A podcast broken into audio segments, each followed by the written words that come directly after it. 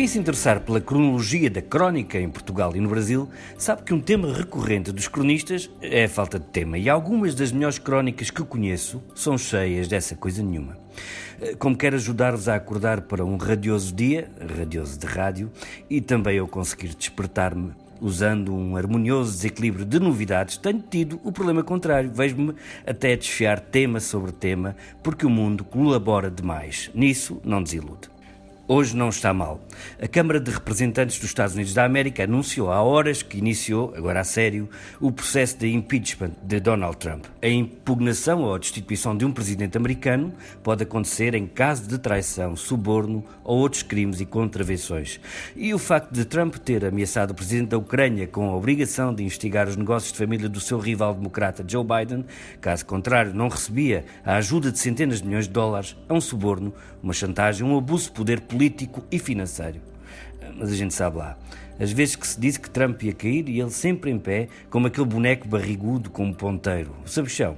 Neste caso, o espertalhão ignorante. Em Inglaterra continua a festa. O Supremo Tribunal decretou por unanimidade que a suspensão do Parlamento Britânico foi ilegal.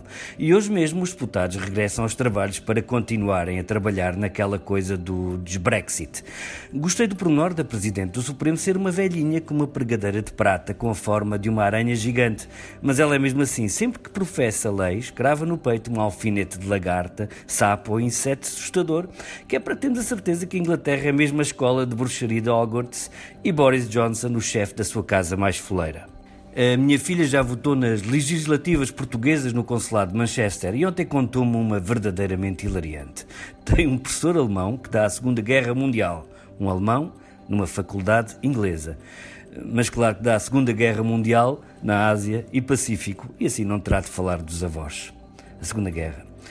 Se hoje estão em Lisboa e tiverem tempo, vão ao Cinema Ideal, ao Lar de Camões, para o último dia de Vem e Vê, um filme de guerra russo de 1985, de Elem Klimov. Eu já na estreia fui e vi um dos melhores filmes de guerra de todos os tempos e o melhor neste caso significa também o mais horrível. Vemos na Bielorrússia como os nazis queimaram vivos os habitantes das aldeias, todos, crianças e velhos, enquanto se divertiam numa valente babadeira. O cinema também serve para isso, para nos devolver algum tipo de verdade.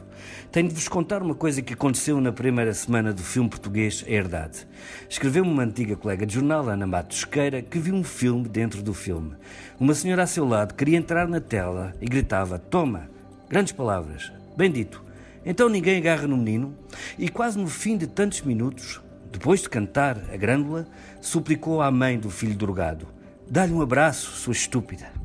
E foi também para isto que tantos de nós trabalhámos na Herdade para revivermos no cinema a emoção da nossa história e resgatarmos cenários, falas, ritmos, silêncios, a luz, as personagens, os atores, as histórias, as verdadeiras emoções e confusões da vida que foram sequestradas por muitos anos de má televisão.